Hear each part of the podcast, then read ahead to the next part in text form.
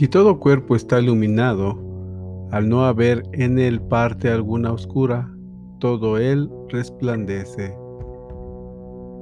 Lucas 11:36 El silencio, base para asentar la vida. La vida no es fluida por el ruido que experimentamos. Este afán nos divide como piezas de un rompecabezas. El hombre tiene muchas piezas y el silencio tiene que alcanzar a todo lo que somos. La atención a nuestro cuerpo también tiene que darse porque nuestra corporalidad no se puede excluir en el silencio. Hay dos silencios corporales, uno de muerte, otro de vida. El de vida se presenta sin estorbos y todo fluye constantemente. Es maravilloso. Pero el silencio del cuerpo no siempre tiene fluidez. En el cuerpo van registrados nuestros ruidos, nuestros impulsos, nuestros afanes. No se puede disimular.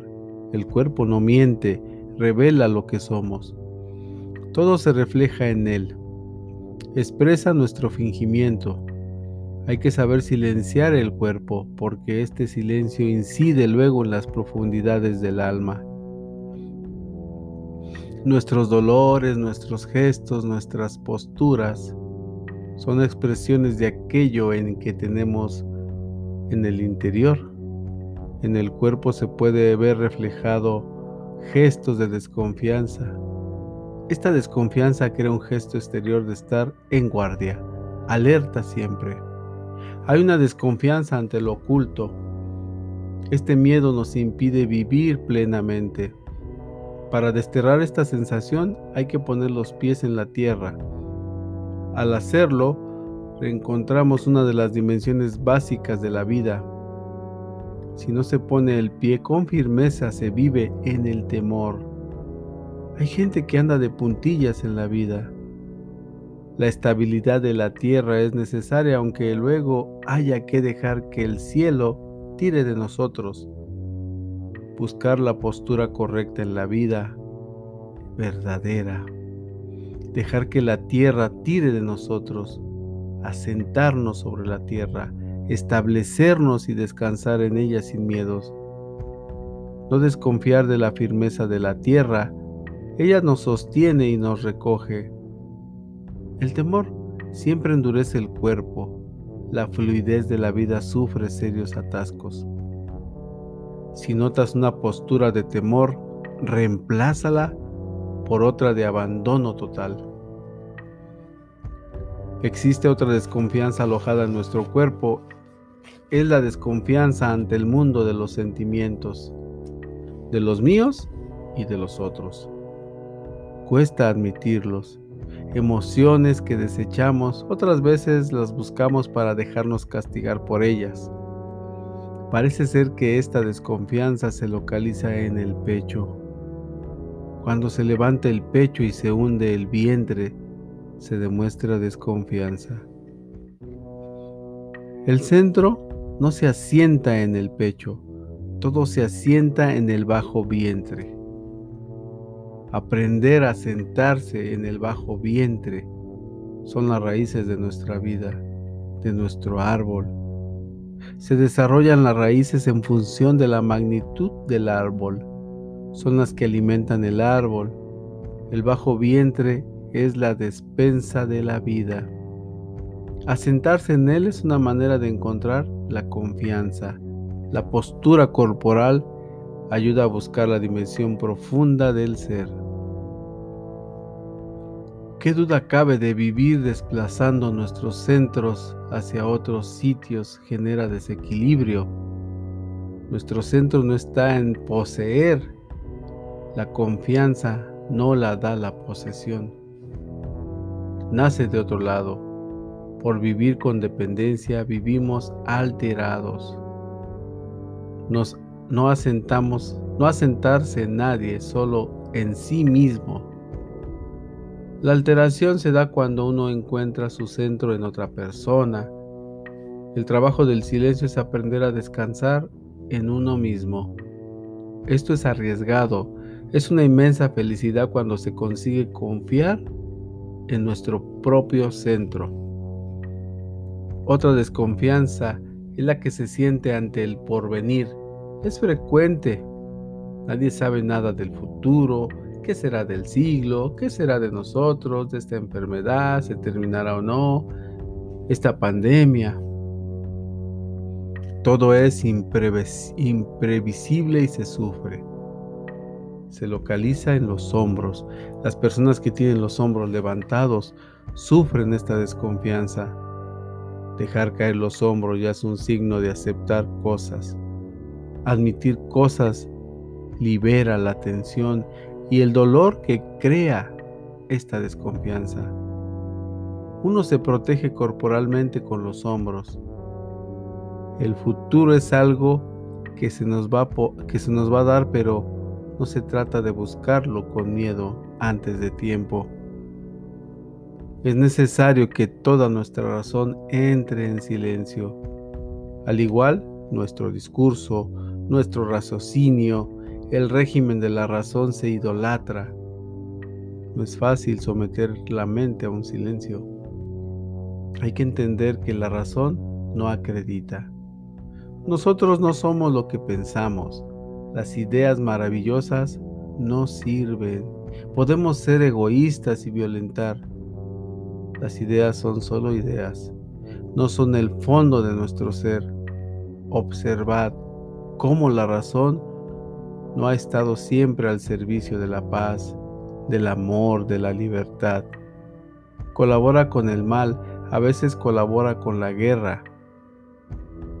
No hay que idolatrar la razón. Es difícil, pero bueno, dar silencio a nuestra razón. No nos guía la razón, no es el eje de nuestra vida, no es una cultura. El eje no es la razón, la cultura es superficial y la razón es bastante superficial. No sabe responder al misterio de nuestra vida. No puede. La razón está parcelada, se ha vuelto especialista, es un índice de que está dividida. Uno se hace un favor si silencia la razón.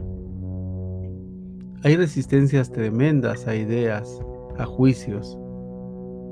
El hombre es un tanto por ciento de razón y de otras cosas.